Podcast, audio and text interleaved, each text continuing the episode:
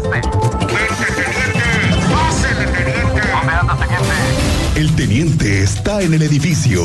Nadie conoce Querétaro como el teniente Mérida en Así sucede expreso.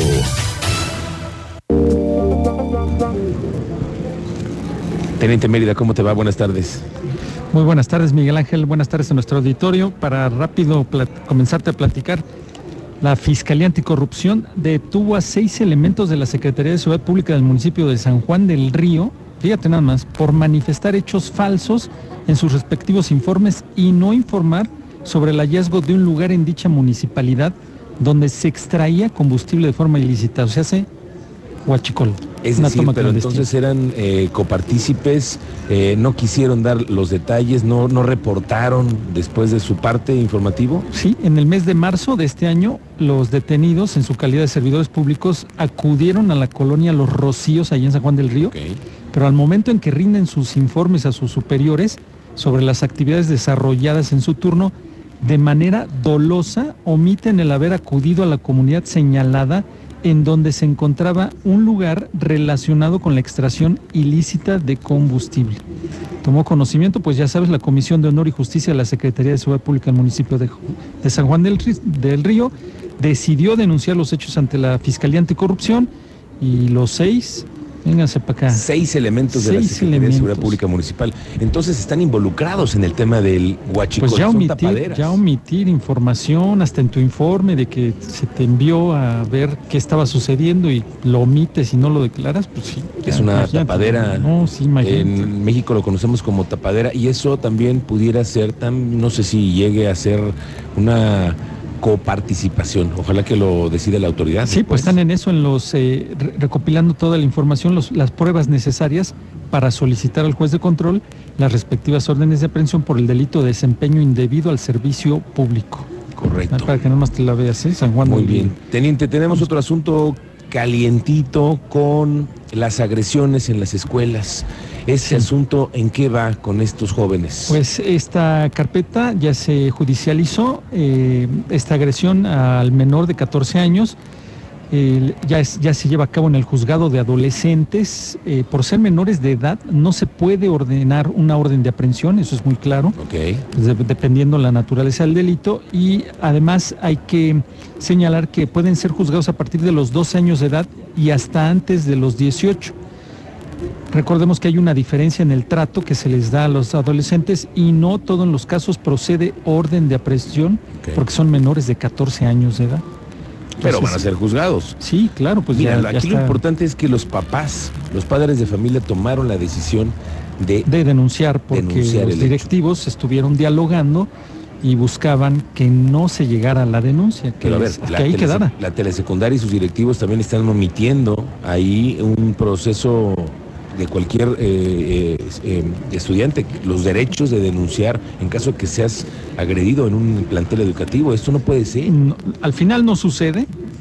Sí toma hasta conocimiento el órgano interno y el área jurídica de la misma UCEBEC para investigar esas declaraciones y ese proceder de los maestros que intentaron negociar antes de que se, se denunciara, que no llegara la denuncia, sino que ahí se negociara y ya no se, se llegara a, esto que ya está judicializado, ya toma conocimiento hasta un juez, pues van a ser juzgados como la justicia para adolescentes. Como tiene que ser. Como tiene que ser. Y ya por último, confirmarles que sí los concertadores eh, sí fueron agredidos durante la manifestación del 5 de febrero, así lo declaró eh, la secretaria de gobierno. Los concertadores. Los concertadores cuando estuvieron dialogando, buscando diálogo con los manifestantes en 5 de febrero. Los Una cosa son los de la Secretaría de, Gobierno o de, la Secretaría de Seguridad Ciudadana. De gobierno. Correcto. No, hay no había diálogo, de hecho no traían ni propuestas, sí lo señaló la secretaria de gobierno. No se llegó al diálogo, una cosa eran los manifestantes y otra los que llegaron a bloquear 5 de febrero, porque los manifestantes se encontraban en la lateral de 5 de febrero y los que bloquean 5 de febrero es cuando los encapsula la policía para replegarlos y moverlos hacia la lateral.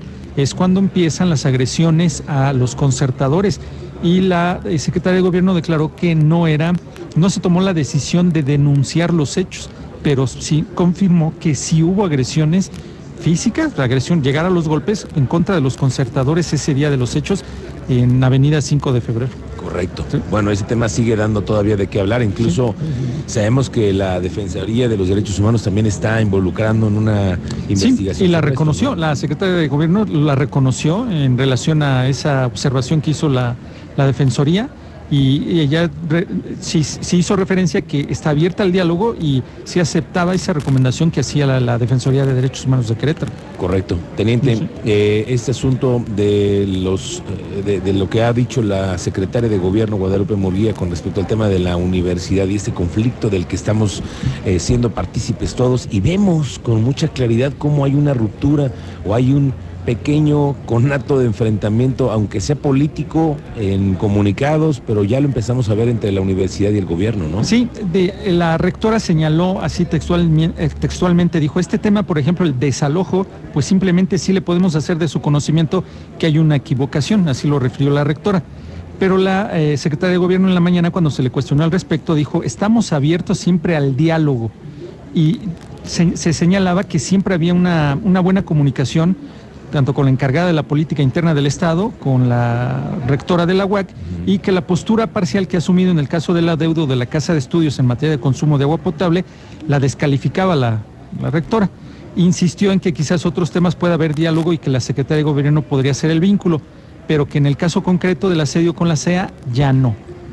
La, secretaria al final señaló que ella siempre va a estar al diálogo y siempre va a buscar entablar la, conversación con la rectora. Y fíjate que hoy eh, hay una publicación de la secretaria de Gobierno, Guadalupe Murguía, en el que dice que se reunió con integrantes del Sindicato Único de Personal Académico, el SUPAGUAC, encabezados por el secretario general Ricardo Chaparro, para coordinar la atención a los intereses de quienes en su momento fueron maestros y personal de la UAC y que fueron restituidos ya en los terrenos de la cuadrilla de Juriquilla, que es lo que pasó ayer. Pero fíjate lo que son las cosas, ¿no? El sindicato sí se sienta con la secretaria de Gobierno, sí, no así vemos a la rectora, ¿no? Sí, ahí estuvieron presentes en la mañana en esta reunión que se dio ahí mismo en la Secretaría de Gobierno y estuvo presente eh, Ricardo Chaparro Sánchez, que es el secretario general de la SUPAGUAC, la doctora Carmen Mejía Vázquez, secretaria de Educación Sindical de la SUPAGUAC, José Alberto Rodríguez, también el secretario de Finanzas de la SUPAGUAC, el maestro Fernando Islas, comisionado secretario general de la SUPAGUAC, el licenciado Eric Gudiño Torres, subsecretario de Desarrollo Político y Social, y Arlet Rodríguez, la directora jurídica y consultiva. Todos ellos allí estuvieron reunidos y hicieron este posicionamiento de que se va a restituir ese bien al, al, docente y personal administrativo de la SUPAGUAC. Ok, vamos a ver en qué acaba este asunto, teniente. Estamos pendientes y ojalá que pronto sepamos en qué acabó el tema estudiantil, esta agresión de la que hemos dado cuenta. Gracias, teniente. ¿Dónde te encontramos en redes sociales? En redes sociales, en Twitter como Mérida 7776. Bien, gracias, teniente. Muy, buenas, tardes, que tengas una excelente tarde. Las 2 de la tarde con 32 minutos.